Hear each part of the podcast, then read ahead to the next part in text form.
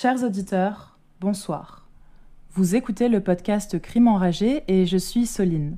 C'est la première fois dans ce podcast que je ne suis pas seule car j'ai la chance d'être en présence aujourd'hui de Luc, alias Yop des podcasts Rendez-vous de l'étrange et Avant d'aller dormir.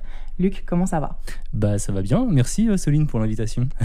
Avec grand plaisir, content d'être le premier invité euh, ever du podcast pour raconter des histoires d'horreur terrifiantes. Ouais, c'est un honneur. Tu vas ouvrir le bal, pas trop de pression, j'espère. Non, ça va le faire, ça va le faire. Ok, bah alors le concept il est super simple, on, explique ça en vraiment deux trois mots.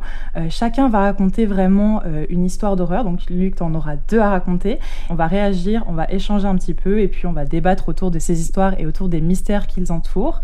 Et euh, essayer de percer aussi ces mystères avec nos maigres informations. Est-ce que ça te paraît euh, juste? Est-ce que tu as un petit truc euh, à ajouter? Non, mais ça me paraît un bon programme, sachant que c'est pas seulement des histoires d'horreur, c'est des histoires, c'est des témoignages en fait qui ont été vécus. Complètement, c'est des témoignages trouvés sur Reddit. Et toi, tu avais des histoires qui avaient l'air super intéressantes.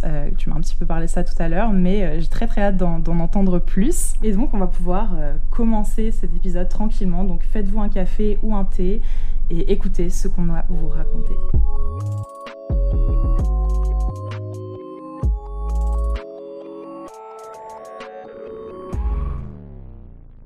Tu es l'invité. Je te laisse commencer avec ta première histoire. Très bien. Et donc, euh, cette histoire, je l'ai appelée le, le, miaulement de mon chat. Euh, et donc, effectivement, je l'ai trouvée sur Reddit euh, et je l'ai traduite.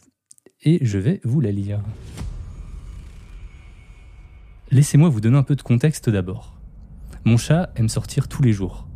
Le matin, il nous suit jusqu'à la porte, il prend l'ascenseur avec nous, puis il passe sa journée à l'extérieur jusqu'à ce que nous le ramenions à la maison le soir.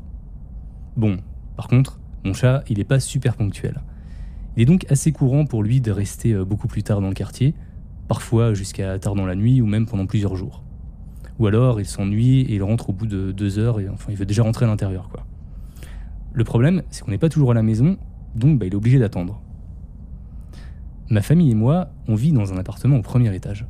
Donc la solution qu'a trouvé mon chat, c'est de s'asseoir sous l'un de nos balcons et de miauler pour attirer notre attention. Quand nous sommes à la maison, ça fonctionne parfaitement, parce que euh, voilà, on l'entend, mais quand on n'est pas là, bah, c'est beaucoup moins efficace. Donc, on a gentiment demandé à nos voisins qui ont la clé euh, de notre appart de le rentrer afin qu'il n'ait euh, pas à attendre dehors toute la journée. Ceux qui n'ont pas la clé le laissent parfois entrer à l'intérieur du bâtiment pour qu'il ne soit pas dehors, euh, bah, genre quand il pleut quoi. Ok, sympathique. Ouais, ça va, les, voisins sont sympas. Ouais. Notre appartement est un peu spécial parce qu'il est plus grand que tous les autres. Donc il y a deux façons de rentrer à l'intérieur. Soit on prend les escaliers à, gauche euh, quand on entre dans le, dans le bâtiment et on ouvre la porte qui est fermée avec deux serrures soit on utilise l'ascenseur avec une clé spéciale euh, qui s'ouvre directement à l'intérieur de notre appartement sur une porte qui n'a qu'une seule serrure. Le chat, il est euh, plutôt habitué à la deuxième option, euh, donc de passer par l'ascenseur, parce que mon chat et moi, on est un petit peu paresseux. mais quand les voisins qui n'ont pas la clé le laissent entrer dans le bâtiment, eh ben, c'est plutôt la première option. Il monte par les escaliers et il attend. Et euh, puisque j'utilise habituellement l'ascenseur du parking qui se trouve deux étages en dessous, bah, je le vois pas attendre dans le couloir, donc il miaule euh, jusqu'à ce que moi ou mes parents on lui ouvre la porte de l'autre côté. Bref, on a euh, toutes ces habitudes depuis, depuis pas mal de temps et ça fonctionne pas mal. Donc voilà, vous savez à peu près comment on gère les, les allées et venues de mon chat. Le chat est quand même assez luxueux, je tiens à dire, passer par l'ascenseur, il est plutôt, il a une vie plutôt pépère celui-ci, je trouve. Ouais, ça va. Je, le trouve plutôt smart le chat, tu vois. Il, a, ses habitudes, il sait où se poster, il sait où attendre. Euh, et tout lui vient, euh, c'est cool. Il, cool connaît les, il connaît les voisins, tu vois, c'est pas, pas mal. Enfin, quoi qu'il en soit, voici ce qui s'est passé il y a quelques temps. Mes parents, ils aiment beaucoup randonner en plein air, euh, donc je suis généralement tout seul le week-end. Donc ça signifie aussi que je m'occupe des tâches ménagères ou alors que j'invite des potes à passer bah, du temps à l'appart. Et ça me va bien, c'est assez agréable. Je suis assez solitaire. Et donc, euh, cette fois-ci, j'étais seul. Il était tard, environ 23 euh, heures. Et je me, bah, je me détendais tranquillement dans le salon lorsque j'ai entendu miauler par-dessus le son de ma télé. Là, je me suis dit, bah, ok, quelqu'un a, lancé, euh, a laissé entrer mon chat dans le bâtiment et, parce qu'il attendait dehors devant la porte. Donc bah, j'ai j'ai pris mes clés et j'ai commencé à ouvrir la, la première serrure. Donc c'est la porte qui a deux serrures. Ok. Alors je sais pas pour les autres propriétaires d'animaux, mais moi je connais son miaulement par cœur. Il est assez aigu, il est très mignon et il a aussi un rythme très spécifique. Enfin, de toute façon, je l'entends presque tous les jours depuis 5 ans. Il arrête pas de miauler à ma porte. et donc, euh, bah, à ce moment-là, je me suis arrêté net parce que le bruit, il n'était pas comme d'habitude. Il était, il était trop grave et vraiment à côté de la plaque en fait. C'était pas mon chat euh, derrière ma porte. Et pourtant, ben, mon chat, c'est le seul animal euh, bah, qui sait, tu vois, je mets des guillemets euh, quand même, euh, qui sait qu'il doit attendre près de la porte euh, et miauler pour qu'on le laisse entrer à l'intérieur. Ok. Ce serait bizarre que ce soit un autre chat, quoi. Il n'y avait pas une gamelle de, de nourriture, quoi. Non. Ok. À ce moment-là, euh, du coup, je me, je me suis arrêté pour écouter le, le miaulement et j'ai entendu des bruits de grattement à la porte. Sauf que mon chat, il gratte jamais à la porte. Et puis le, le miaulement est devenu super fort. Et comme je voulais pas que les voisins euh, soient réveillés, bah, j'ai continué avec la clé. euh, Enfin, j'ai j'ai commencé à ouvrir en fait. Mais euh, tout à coup, j'ai entendu un autre bruit qui m'a fait flipper. Une toux. Ce n'est pas la même chose. Ouais, c'est euh, c'est un peu compliqué. Enfin, un chat qui tousse, c'est un peu, euh, un peu bizarre. Et en fait, je suis une personne qui est, qui est pas très prudente. Ça fait un an que j'habite dans, dans cet appart et j'ai dû regarder que euh, 4 ou 5 fois à travers le Judas. Mais euh, une petite partie de mon cerveau m'a dit de le faire ce soir-là. Et euh, Dieu merci, j'ai bien fait d'avoir regardé. Donc j'ai laissé mes clés, j'ai mis mon œil contre la porte et je l'ai vu. Un homme debout de l'autre côté de la porte. Il était en train de miauler devant ma porte. Horrible. Ah, J'étais tellement terrifié que j'ai l'impression que mon cœur bah, s'est arrêté net. Euh, je suis juste resté là, pétrifié, pendant, je dirais, euh, une heure environ. Alors, je sais pas précisément combien de temps il m'a fallu pour bouger à nouveau, mais euh, au bout d'un moment, mon corps, il a quand même réussi à reprendre le contrôle. Donc, j'ai couru vers le téléphone. Je me suis tenu dans, un coin du salon et j'ai appelé la police. Au moment où ils sont arrivés, il n'y avait personne devant la porte. Je me souviens même pas quand le miaulement s'est arrêté. Et euh, ils ont pris mon témoignage avant de me dire d'être prudent et ils sont partis. À ce jour, euh, je sais toujours pas ce que le gars qui, miaule voulait en fait. De toute façon, je suis pas sûr d'avoir envie de le savoir. Euh, je sais pas non plus comment il est entré dans le bâtiment, euh, puisqu'il faut une clé pour y accéder. Donc, est-ce que c'est un voisin? Et euh, surtout, bah, je sais pas comment il savait que j'ouvrirais la porte s'il imitait le miaulement de mon chat. Donc une chose est sûre, euh, je ferai plus attention à partir de maintenant. Voilà. Et pour info, mon chat est quand même revenu depuis. Là, il dort dans mon lit pendant que j'écris ce texte. C'est bon à savoir. c'est la chose qu'on voulait savoir à la fin. Donc voilà le, le petit témoignage que j'ai trouvé. Ok, ok. Et, euh, et comme je suis euh, moi aussi euh, propriétaire d'un chat, tu Ouais. vois, ça m'a un peu trigger. Sachant que avant que j'emménage dans, dans cette nouvelle maison, où, enfin dans, la maison où je suis actuellement, Ouais, où il y a une chatière, donc là c'est trop cool. Ça, c'est trop bien pour les chats. Ouais, c'est trop, trop bien. Avant, c'est pareil, j'avais le chat qui miaulait genre mais mille fois par jour, tu vois. Faire On était vraiment, c'est- on était vraiment ses portiers. Non, mais oui, c'est ça. Mais j'ai plein de questions à chaque fois sur ce, enfin, là sur ce, sur cette histoire. J'ai beaucoup de questions. Euh, vraiment, ça m'a beaucoup intriguée, notamment parce que si, euh, comme tu l'as dit, une personne, parce que là on entend un toussement, donc forcément on parle plus d'un chat mais d'un homme. hein. la, la personne elle a vu un Ah homme, bah oui. si j'ai bien compris, elle Ouais. a bien vu. Donc Mm. ça veut dire que cette personne, elle a dû vraiment écouter, suivre la personne pendant des mois et des mois ou des semaines pour savoir ses habitudes avec le chat et Cette ça personne connaît les habitudes. voilà, c'est ça. C'est ça qui est dingue et qui, qui fait vraiment flipper. Il y a quelques histoires d'horreur euh, qui, qui, justement, viennent de cette mécanique-là où euh, la personne, elle a un animal et justement, euh, la personne malveillante va se servir de ça pour imiter l'animal, pour essayer d'attirer la personne, soit à l'extérieur d'une Ouais. maison, et c'est souvent, bah, là, c'est ce qui se passe. Et, Ouais. et c'est super effrayant. J'ai un chat aussi, pareil, portier, euh, toujours rentré dedans, rentré dedans, c'est insupportable. Mais, euh, mais, C'est des rois les chats. mais vraiment, c'est des rois. Alors là, déjà, je pensais que l'ascenseur, pour lui, ça irait très bien, mais visiblement, non. Et, euh, et je comprends aussi ce côté où, quand tu as un animal, tu reconnais vraiment les miaulements, les habitudes du chat, et je pense que tu le reconnais à travers des mille miaulements, tu reconnais celui de ton chat, tu vois Mm. ce que je veux dire? Enfin, Je sais pas Ouais. si toi, avec, avec ton chat, c'est ça, mais tu, Si, si, carrément. ouais. tu reconnais et tu sais directement si c'est lui ou pas. Enfin, moi, je sais très clairement que mon chat miaule d'une manière absolument pas virile, qui est vraiment un petit Ah non, miaulement de, victime. et, et du coup, je sais que c'est lui, mais c'est vrai que. Putain, c'est ouf. Ouais, et, et du coup, quand tu. Là, avec euh, tes remarques, tu m'as fait repenser à une autre histoire, Ouais. là, justement, où c'était d'une d'une euh, d'une fille qui se promenait dans les bois avec son chien. Ouais. Et, euh, et je crois qu'il y avait quelqu'un qui avait essayé de, de les attirer en faisant un bruit, tu vois, un autre bruit de chien. Ouais. Et, et c'est fou, tu vois, ce, ce genre de truc. tu te rends compte que finalement, ça ressemble pas à un animal. Bah, tu, tu traces, quoi. Tu- Ouais, ouais, ouais, clairement. Mais ça m'a- ça m'avait fait penser aussi comme ça. Pareil, il y a une histoire. C'était une petite fille qui avait euh, 10 ans quand ça lui est arrivé et elle était à la maison seule et elle entendait des miaulements, des grattements et elle pensait que c'était son chat. Et à chaque fois qu'elle sortait voir les fenêtres, etc., ça, ça s'arrêtait et elle trouvait pas de chat. Elle rentrait dans la chambre en hauteur, donc elle s'est dit bon là il va plus miauler, mais le chat continuait à miauler alors que c'était en hauteur, donc c'était bizarre.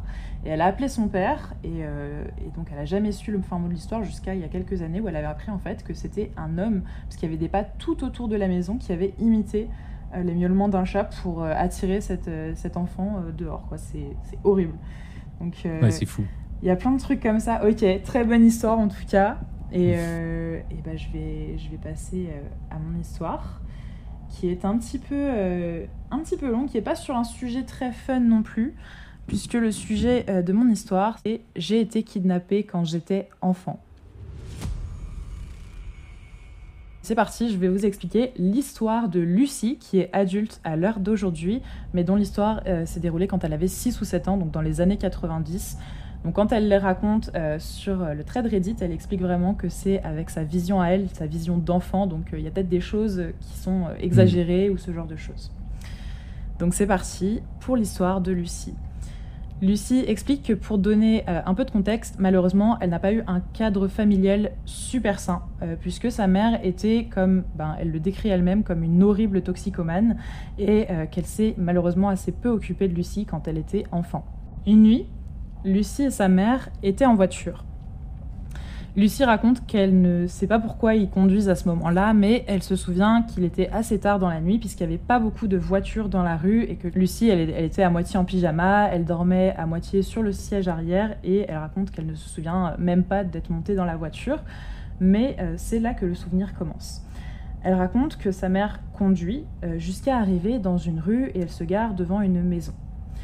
Sa mère sort et elle laisse Lucie dans la voiture pour ben, ce qui lui semble assez longtemps quand même, puisqu'on parle d'une petite fille qui est toute seule dans une voiture en pleine nuit, pendant que sa mère va faire je ne sais quoi. Ça devient vite long, ouais. Exactement, ça devient vite long.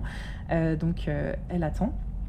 Soudain, la porte arrière de la voiture s'est ouverte et quelqu'un attrape violemment le bras de Lucie pour la tirer hors de la voiture.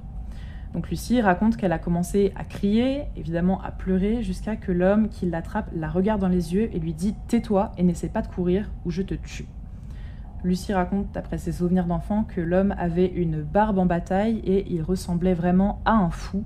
Et euh, Lucie était morte de peur, alors elle écoute évidemment euh, ce qu'il lui dit et elle se tait. Et donc l'homme lui tient fermement le bras, il ferme la portière de la voiture et il l'emmène dans la rue. Lucie raconte qu'elle regarde à ce moment-là la maison où se trouve sa mère en espérant qu'elle sortirait à la dernière seconde pour la sauver, mais malheureusement sa mère ne sort pas, personne ne sort.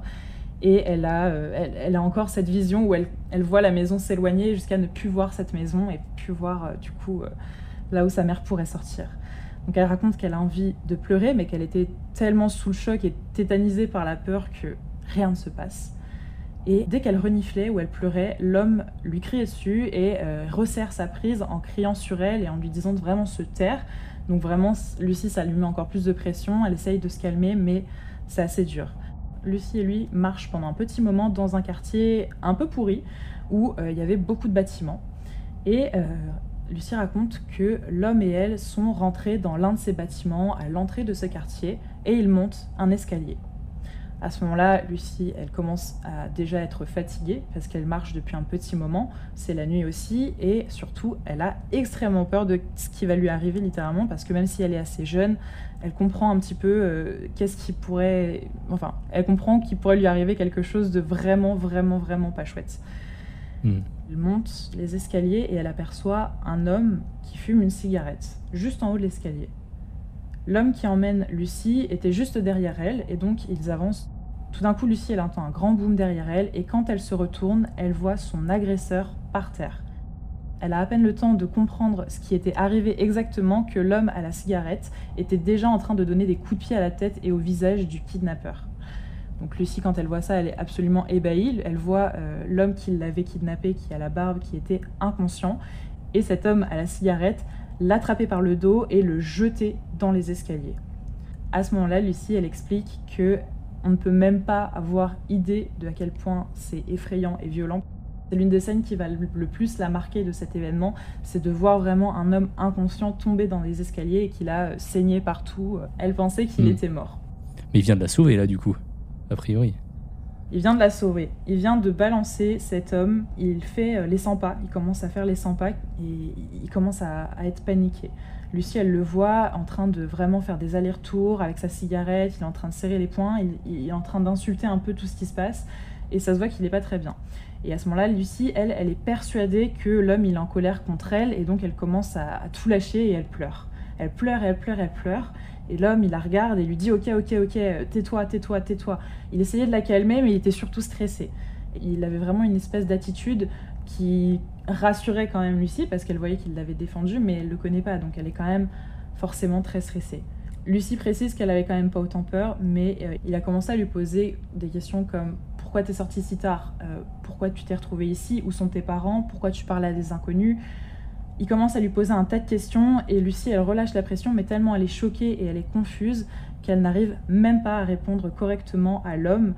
Et donc, euh, lui, il comprend vite qu'elle est euh, littéralement euh, sous le choc et qu'elle est tétanisée, et donc il lui demande de se calmer et d'essayer de lui expliquer qu'est-ce qu'il y avait autour d'elle avant que l'homme la kidnappe. Et Lucie, elle se rappelle d'absolument rien. C'était la nuit, elle était dans une voiture, donc elle se rappelle vraiment de pas grand-chose, mais elle se souvient d'un seul élément, c'est que lors de la route qu'elle a fait avec sa mère, elle était passée devant une maison avec des lumières de Noël, et ça l'avait marqué puisque Noël était déjà passé depuis bien bien longtemps. Trop bien. Et avec cette information que Lucie lui donne, ben l'homme, il a l'air de savoir où se trouve la voiture de la mère à Lucie, et il commence un petit peu à bouger pour savoir et retrouver le bon quartier.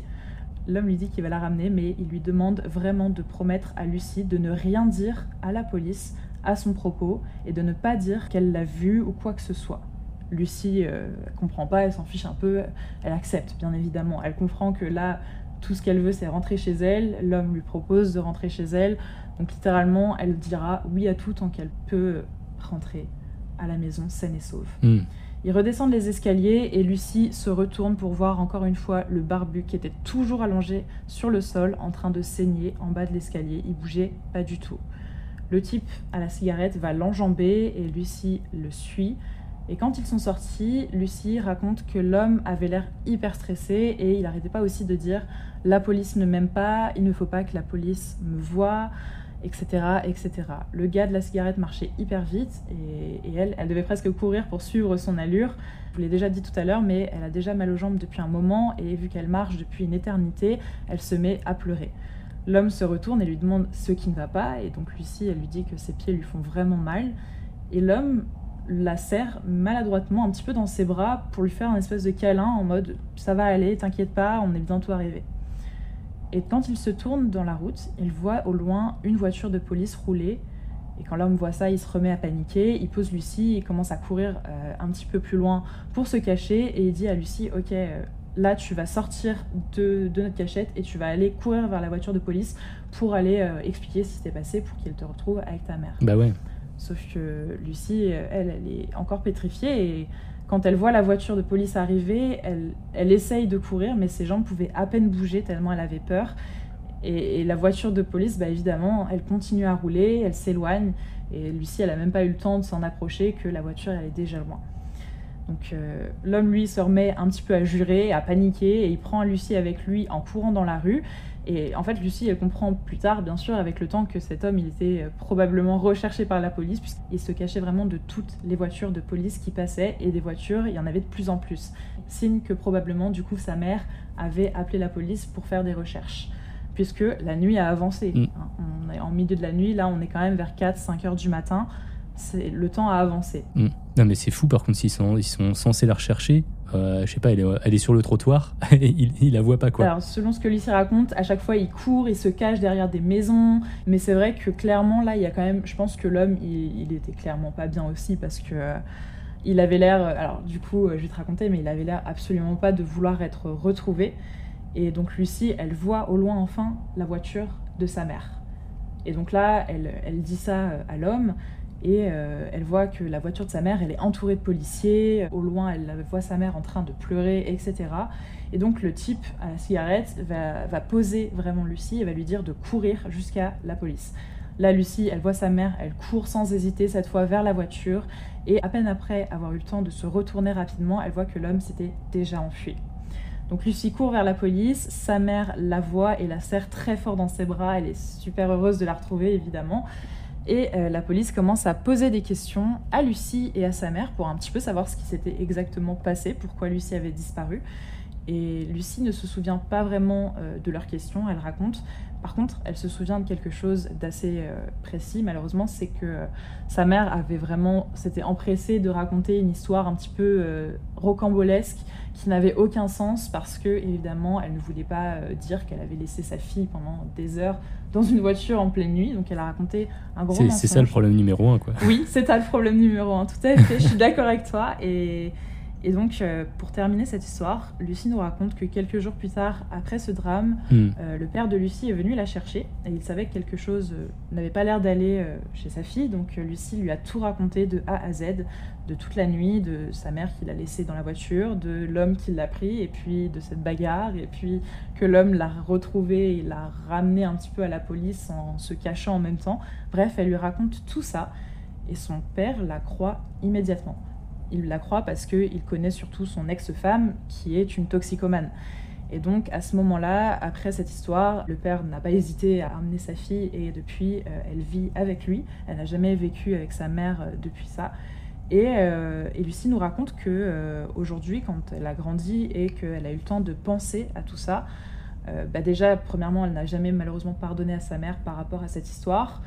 Euh, et elle a demandé à son père de lui demander ce qu'il se souvenait de la situation et de ce qu'elle a pu lui dire, parce que c'était il y a extrêmement longtemps, et même elle, elle a parfois des trous de mémoire sur ce qui a pu lui arriver. Donc son père lui a dit que malheureusement sa mère était dans cette maison en train de se droguer avec des amis et des dealers, et il a bien confirmé qu'elle a été kidnappée, que quelqu'un l'a sauvée, mais que la personne qui l'a sauvée avait des mandats d'arrêt et qui était... euh, en colère, mais pas contre elle, mais qui était vraiment en colère contre la situation, qui était frustré parce qu'il ne pouvait pas ramener euh, Lucie à la police, mais en même temps, euh, il voulait absolument euh, qu'elle soit en sécurité. Et donc c'est pour ça qu'il était frustré, c'est pour ça qu'il était euh, frustré par la situation à laquelle il devait faire face, tout simplement. Et elle finit en racontant et en disant, je cite, Imaginez être un criminel en fuite et maintenant vous avez une fille kidnappée avec vous et vous venez de battre un gars à moitié mort.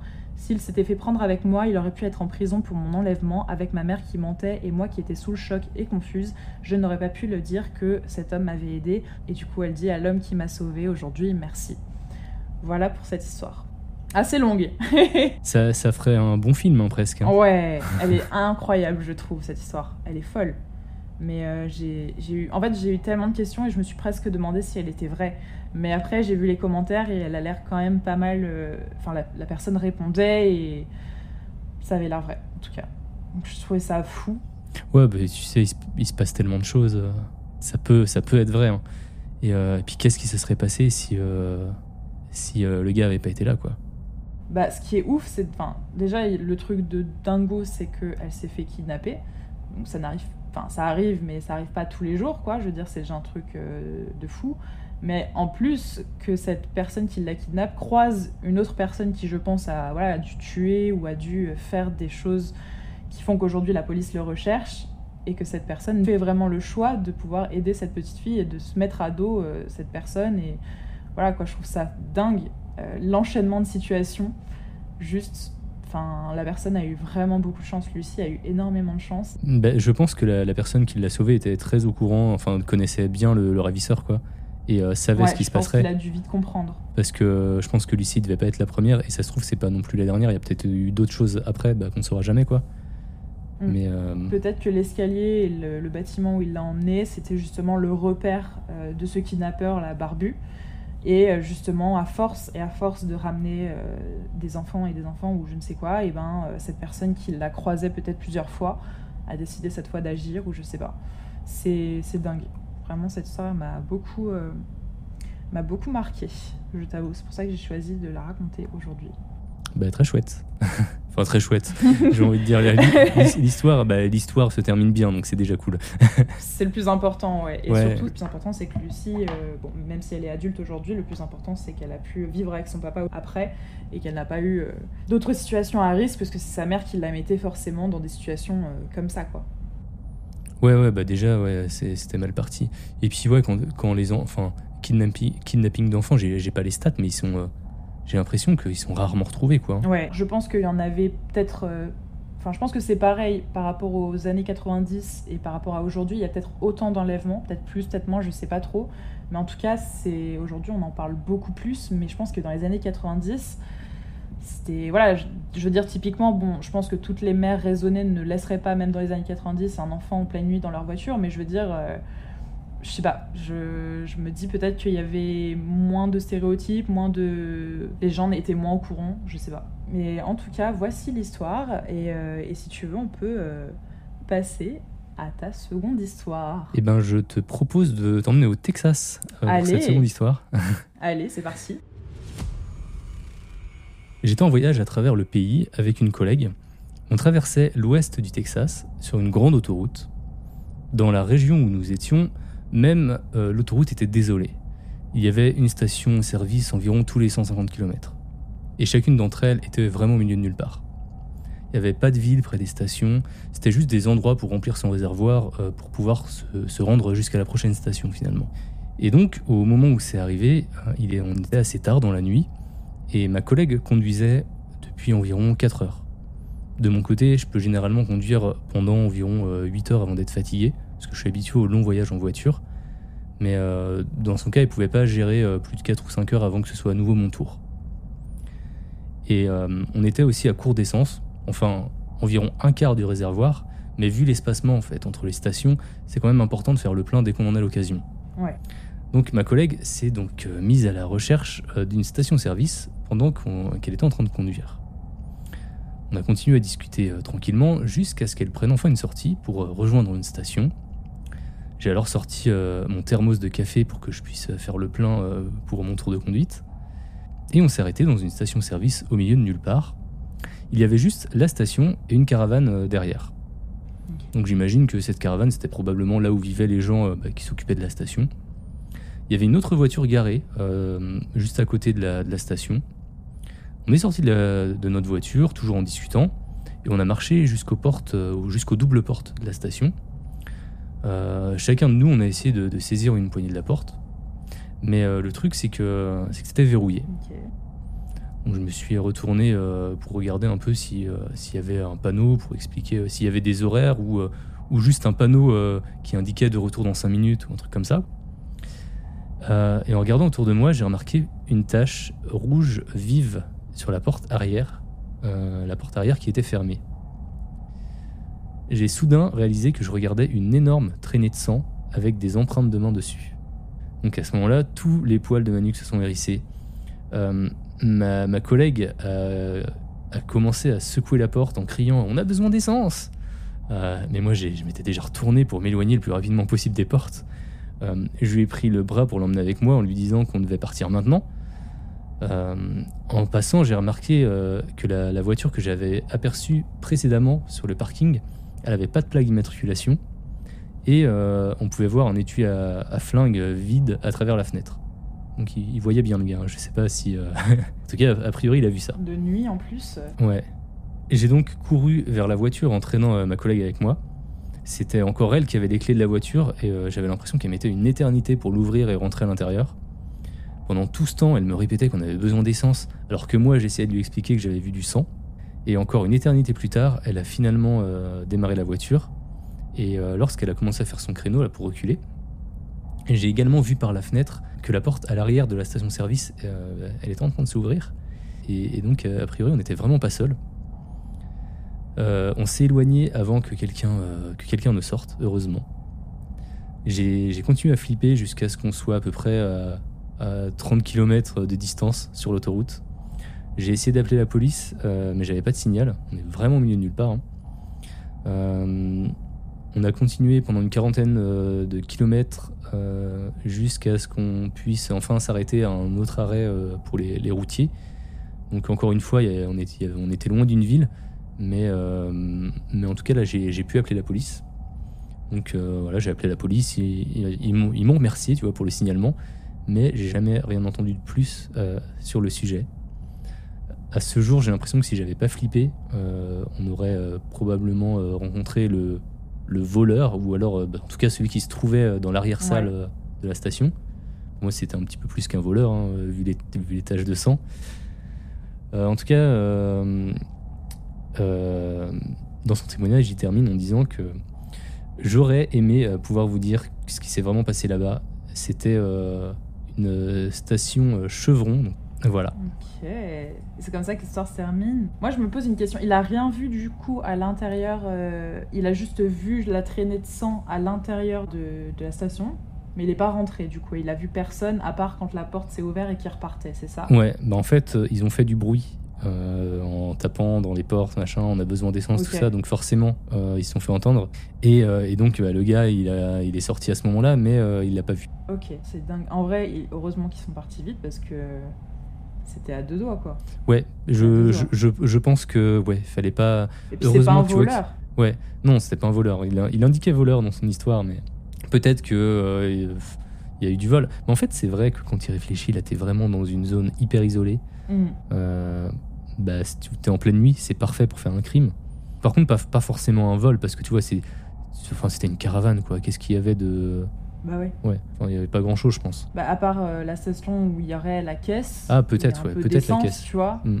Sinon, c'est tout. Il y a pas, bah, comme tu dis, une caravane. Je veux dire, il y a rien à voler à part la caravane en elle-même. Enfin. Ouais. Mais les, les États-Unis, je pense que c'est ça qui est hyper effrayant. Je pense, bon, pas que les États-Unis, il y a plein d'autres pays. Genre le Canada aussi, c'est grand, mais c'est des très grandes étendues où euh, où il y a tellement, alors il y a tellement d'histoires où, où en fait, quand tu appelles la police, la police vient au bout d'une heure. T'as pas Mhm. le temps de et, et euh, j'avais entendu une histoire de une histoire d'horreur aussi aux États-Unis et où euh, la personne avait dit en fait que là où il habitait, pour aller faire ses courses, il devait faire une heure de voiture tellement il était au milieu de nulle part. Mm. Donc quand il a eu, euh, enfin quand il y a eu des choses qui se passent, en fait, il explique très clairement que quand tu es dans des grandes étendues seul, tu ne t'attends pas à ce que la police vienne t'aider et tu pars du principe que tu dois te défendre tout seul en fait. T'as, t'as Donc, il y a clairement ton fusil avec toi, quoi.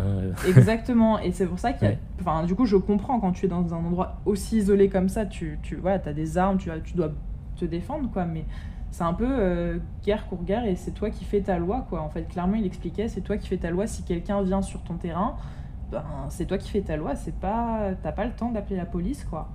Et ça, Mm. c'est fou.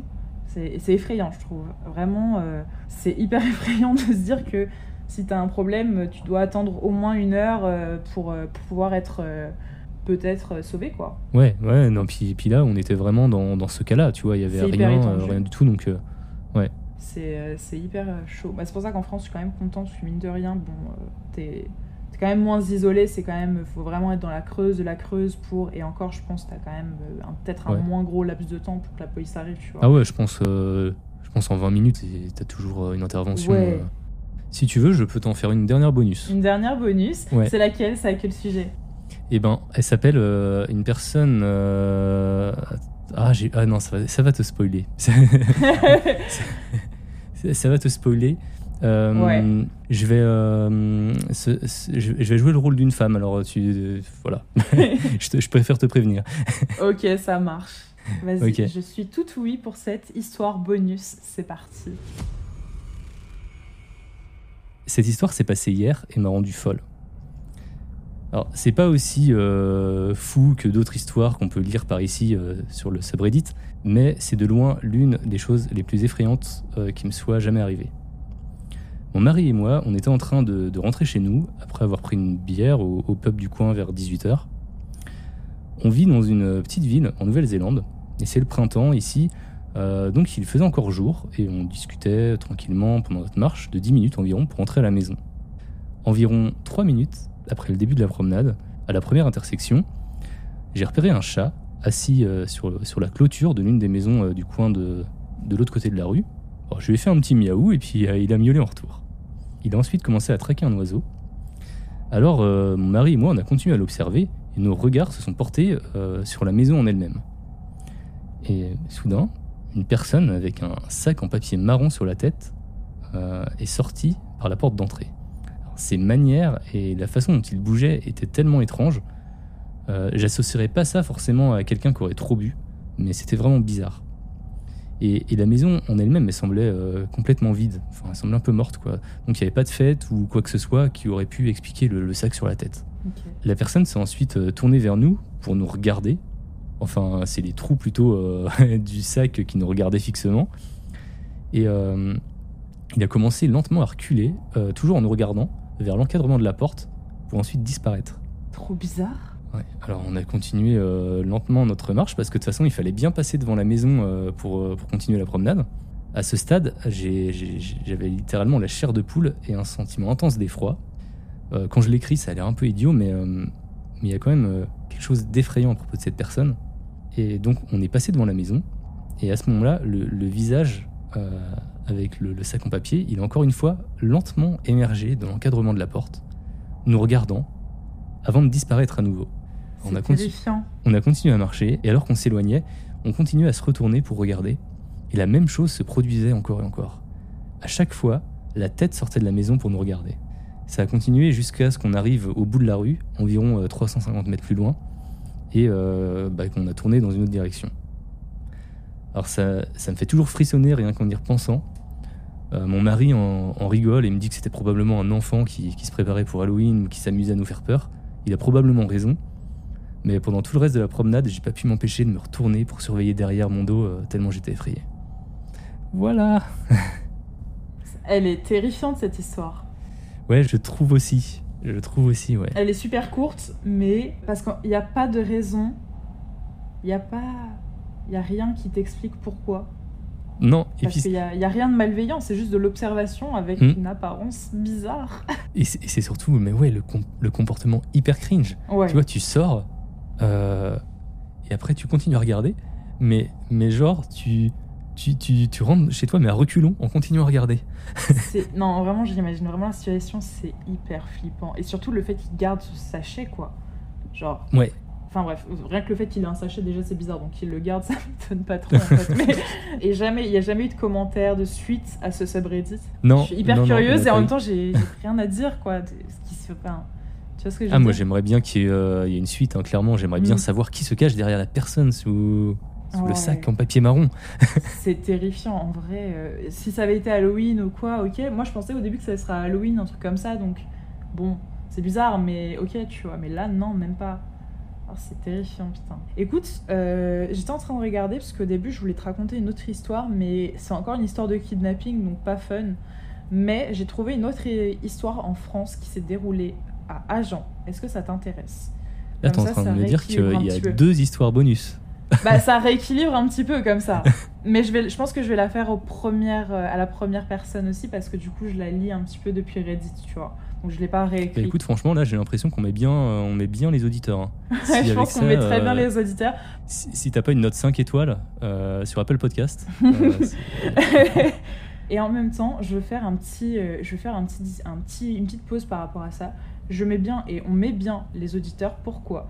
Parce que euh, on a, avec le podcast Crime enragé, on a atteint il n'y a pas longtemps le palier des 10 000 écoutes. Ce qui, est un truc de, ce qui est un truc de ouf, parce que ben, le crime enragé, ça existe que depuis septembre. Et, euh, et ne mentons pas, c'est aussi euh, depuis le tremplin que tu m'as invité, depuis le rendez-vous de l'étrange, où j'ai eu beaucoup d'auditeurs qui sont venus écouter. Donc euh, déjà, euh, merci encore. Et puis surtout, euh, ben, trop trop cool par rapport à tous ces auditeurs. Et je pense qu'ils méritent bien ces histoires bonus. et ça faisait longtemps que je voulais faire un petit truc un peu en plus. Donc si ça peut durer plus longtemps, moi, mhm. ça, me fait, ça me fait trop trop plaisir. Et puis surtout, si c'est avec toi, c'est encore plus cool. Mhm. Donc trop bien. Bah félicitations en tout cas, c'est trop bien. Bah maintenant, go pour les 20 000. Hein. ouais. clairement, c'est ça. Hein. Donc voilà, on met bien les auditeurs, petite parenthèse. Donc c'est parti pour la dernière euh, histoire, je pense, cette fois, euh, qui euh, se déroule en France, à Agen, et qui s'appelle La pire nuit de ma vie. Cette histoire, c'est Noémie qui nous la raconte. Et elle avait 19 ans. Elle déménage à Agen pour entamer tout simplement sa première année d'études supérieures. Et donc, quand elle arrive, ben, au bout de deux semaines, elle prend un peu ses marques, elle sort un peu le soir, euh, elle fait des rencontres. Tout se passe bien, comme une jeune étudiante qui euh, découvre un petit peu euh, la vie étudiante sur Agen. Et donc, Noémie choisit de prendre un train assez tard pour rentrer et aussi de profiter le lendemain puisqu'elle va à Toulouse avec ses copines. Donc, elle décide de rentrer un petit peu euh, aux alentours de 21h50. Donc, elle prend le train et arrivée à la gare, elle doit après encore marcher 30 minutes pour arriver jusqu'à chez elle. Donc, étant nouvelle sur Agen, c'est vraiment la première fois euh, qu'elle traverse la ville en pleine nuit, hein, donc elle connaît pas trop trop. Mais de toute sa vie, elle nous raconte qu'elle n'a jamais eu trop de problèmes.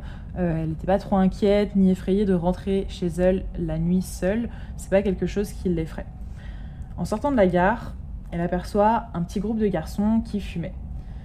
Quand on est une fille en général et qu'il est un peu tard et qu'on voit une grosse bande de garçons, on n'est jamais très à l'aise. Bon, je pense que même parfois quand on est un gars tout seul, on ne doit être pas forcément à l'aise, mais en tout cas, elle, Noémie, elle est pas forcément, euh, elle prête pas attention à tout ça. Elle enfile son casque, elle met sa musique et elle avance pour rentrer chez elle en ignorant euh, ce groupe. La seule trajectoire qu'elle connaissait pour rentrer euh, chez elle à ce moment-là, c'était vraiment une longue ligne droite pour tourner à gauche et encore une fois à droite. Enfin bref, hyper simple. Vraiment, c'est droite-gauche et on est arrivé. Elle avance, son casque sur la tête. Les éclairages étaient euh, assez euh, encore allumés, donc elle voyait assez bien. Mais euh, au loin, disons à 10-20 mètres, ça commence un peu à se dissiper quand même. Donc il n'y a pas non plus 20 000 lumières. Et elle l'a pas prévu, mais pour le moment, elle allume sa lumière de téléphone, ça, lui pose pas plus de soucis que ça. Et elle s'aperçoit en, en faisant ça que quelqu'un marche derrière elle. Bon, Jusque-là, rien de fou, mais elle regarde un petit peu euh, avec euh, son regard sur les côtés pour voir comment est cette personne, et elle voit un homme qui porte un pull gris foncé avec la capuche sur la tête. Bon, jusque-là, Noémie, elle se dit, euh, il rentre probablement chez lui aussi, je n'ai pas à m'inquiéter. Pas de sac en papier sur la tête. Pas de sac en papier sur la tête cette fois, juste une capuche, donc jusque-là, pas trop, Ça va. pas trop de choses inquiétantes. 15 minutes de marche plus loin, le gars est toujours là, derrière elle. Bon, là, Noémie se pose un petit peu des questions et euh, l'éclairage qui s'estompe un peu et de plus en plus, elle se dit bon là, ça commence à me stresser, je vais de moins en moins bien voir et j'aime pas quand même ce, cet homme qui continue à me suivre. Là, c'est un peu bizarre. Donc elle essaye quand même d'ignorer bêtement et elle dit elle-même hein, que bêtement, elle va monter le volume de sa musique pour se focaliser dessus euh, lorsqu'elle était euh, en train de rentrer et non pas sur ce qui se passait derrière elle. Peut-être une erreur à voir, mais euh, bon. Près du parc, l'éclairage où elle passe, c'était presque inexistant et là, elle commence vraiment à angoisser parce qu'elle sent que la personne marche toujours derrière elle, donc elle commence à accélérer la marche. Et là, quand elle voit ce parc, elle se dit soit je le traverse, soit je le contourne.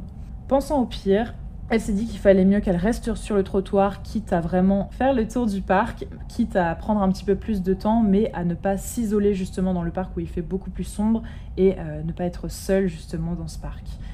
Donc elle fait le tour et euh, elle se dit au cas où s'il y a des gens qui doivent m'entendre, si je dois crier dans une situation. Donc déjà elle commence à se dire ces choses-là, au Ouais. moins les gens m'entendent. Par contre, le- l'homme qui est derrière elle, il décide de couper par le parc, ce qui lui fait gagner un petit peu de distance. Et malgré le noir, Noémie, elle voit que la silhouette avance dans le parc aussi vite, presque aussi vite qu'elle, et elle se rend compte aussi que il se retournait presque toutes les deux minutes, justement pour voir à travers le parc où est-ce que Naomi elle en était. Elle marche vite, toujours plus vite, pour prendre de la distance, parce qu'elle commence vraiment à paniquer et qu'elle le voyait avancer de plus en plus vite. Et elle avait le sentiment vraiment qu'il allait finir par la rattraper juste à la sortie du parc. Naomi explique qu'elle prend un petit peu plus de distance, elle maintient sa vitesse et elle a extrêmement peur puisqu'il n'y a aucune lumière. Les lumières sont toutes éteintes quand elle fait le tour du parc et euh, elle n'ose même pas courir ni se retourner parce qu'elle avait peur bah, que l'homme court tout simplement plus vite qu'elle et qu'elle ne puisse pas euh, suivre la cadence et qu'elle se fasse Mhm. attraper. Elle avait peur aussi euh, de, voir connaître la distance et elle voulait pas du tout euh, qu'il croise son regard. et elle se focalise sur sa vitesse, sur sa marche. Elle veut rester discrète. Et autour d'elle, il n'y a pas de lumière, pas de maison, pas de voiture, juste lui qui la suit. Et elle était vraiment, vraiment seule pendant cinq très longues, très, très longues minutes. Et plus elle marche, plus elle commence à réaliser qu'il marchait aussi dans sa direction. Elle se dit qu'il fallait qu'elle change de trajectoire, mais il n'y avait pas d'autre chemin et le prochain carrefour était encore loin. Donc là, Naomi commence à pleurer, à avoir vraiment des larmes qui coulent sur ses joues et elle, et elle commence à avoir aussi une boule dans le ventre qui la pèse de plus en plus. Et arrive au carrefour, elle traverse sans même regarder s'il y avait des voitures pour juste se dépêcher et arriver dans sa rue. La rue était à peu près éclairée, mais elle était toujours très calme.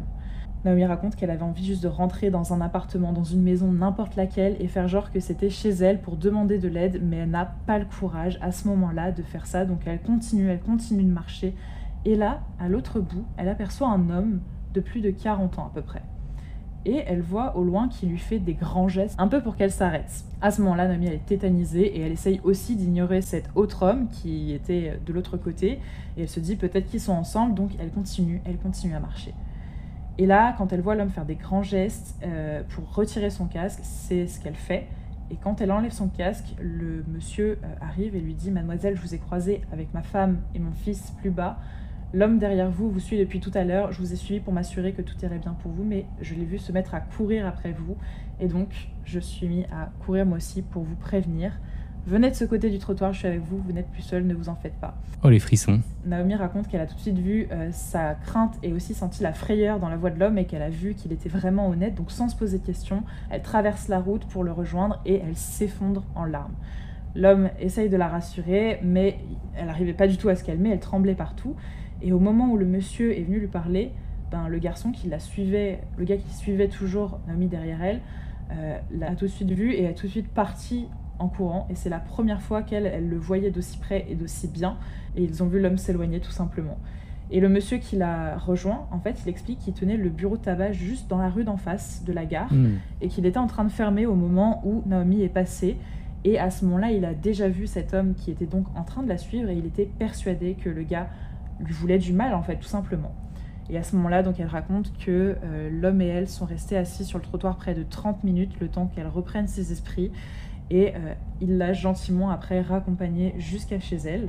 Donc le monsieur, lui, pensait qu'elle s'était pas du tout aperçue que ce gars la suivait et il a raconté plus tard que le gars s'était vraiment mis à courir.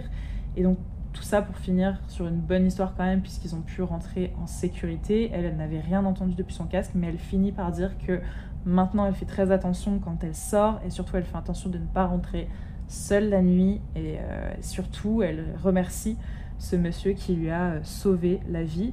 Elle dira même qu'une semaine après l'événement, elle est allée au bureau de tabac et elle lui a apporté aussi des fleurs et des chocolats pour le remercier.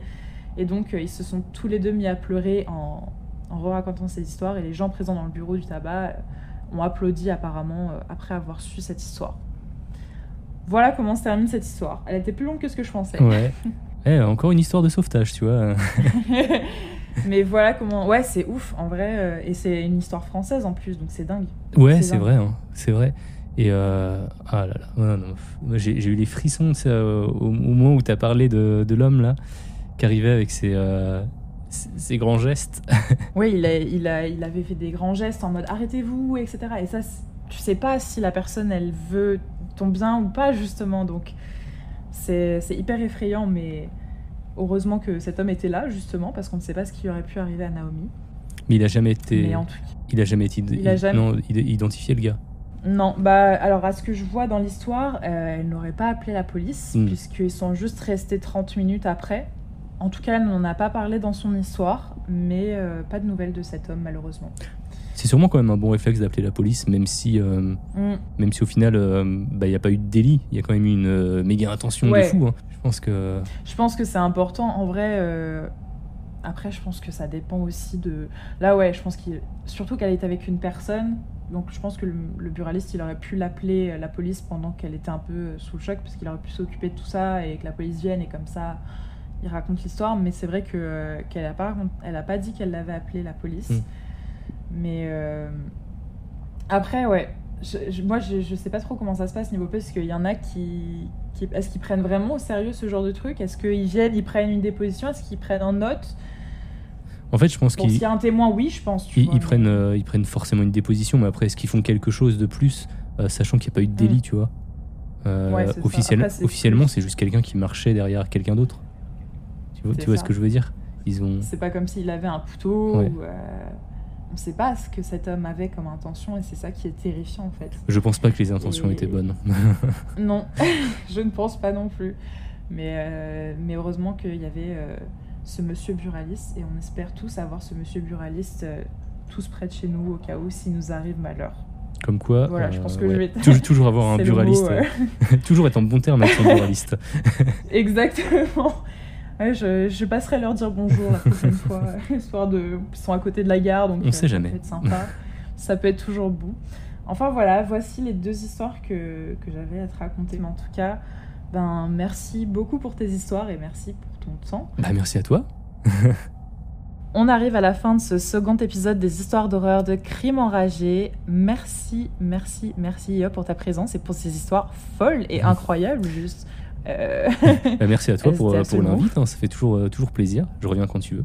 Mais avec grand plaisir. D'ailleurs, euh, voilà, bah, redis-moi encore une dernière fois où nos auditeurs pourraient écouter les histoires que tu racontes. Et si tu as des réseaux sociaux, n'hésite pas à les caler. Et ben moi c'est euh, c'est surtout euh, les deux podcasts hein, euh, avant d'aller dormir et le rendez-vous de l'étrange ou sur Twitch euh, si vous voulez suivre le, le rendez-vous de l'étrange en direct une fois par mois. Ouais, Donc c'est twitch.tv slash euh, je suis yop, ouais c'est ça. Ou sinon euh, il y a tous mes liens sur le site euh, yop.ninja. Voilà. trop bien. Ok, merci beaucoup. Super. Et ben merci encore pour ta présence. Merci pour votre écoute jusqu'ici. Et encore une fois, merci parce qu'on a dépassé les 10 000 écoutes et tout ça, c'est grâce à vous. C'est un truc de fou. Et euh, voilà, encore merci. J'espère que cet épisode avec des histoires bonus vous aura plu. N'hésitez pas à vous abonner sur la page Instagram crime-du-bas enragé pour être au courant des news sur le podcast. J'ai tout dit. Merci encore à toi Yop et euh, on vous dit bye. Salut Listen,